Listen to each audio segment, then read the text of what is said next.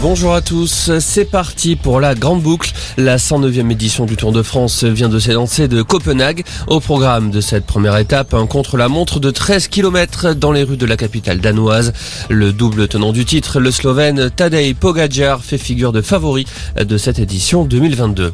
L'actualité sportive, c'est aussi le foot et ce tremblement de terre à Marseille. L'entraîneur Jorge Sampaoli quitte le club. La direction de l'OM l'a officialisé dans un communiqué.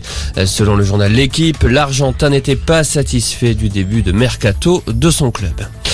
Dino Scala, condamné à 20 ans de réclusion criminelle. Celui que l'on a appelé le violeur de la Sambre est reconnu coupable de 54 des 56 viols et agressions sexuelles dont on l'accusait. Des faits commis entre 1988 et 2018 dans le Val de Sambre. Je suis innocent, la déclaration de Joël Bourgeon à l'ouverture de son procès devant la cour d'assises de Haute-Garonne.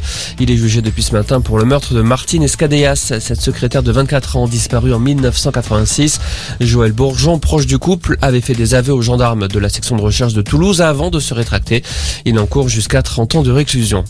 Le tête-à-tête entre Emmanuel Macron et Elisabeth Borne. La première ministre doit présenter aujourd'hui au chef de l'État les conclusions des consultations qu'elle a menées cette semaine avec les partis. Selon la porte-parole du gouvernement, Olivia Grégoire, un remaniement devrait avoir lieu en début de semaine prochaine. Chez les Républicains, on tourne une page et Christian Jacob quitte la présidence du parti après trois ans en responsabilité.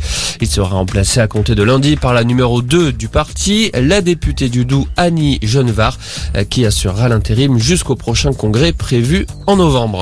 Et puis la galère dans les aéroports parisiens. 17% des vols ont été annulés aujourd'hui dans les aéroports de Roissy et d'Orly.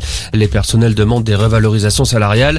En cas d'annulation de vol, les compagnies aériennes sont tenues de rembourser le billet ou de proposer un vol de remplacement dans les meilleurs délais. Voilà pour l'info, excellent après-midi.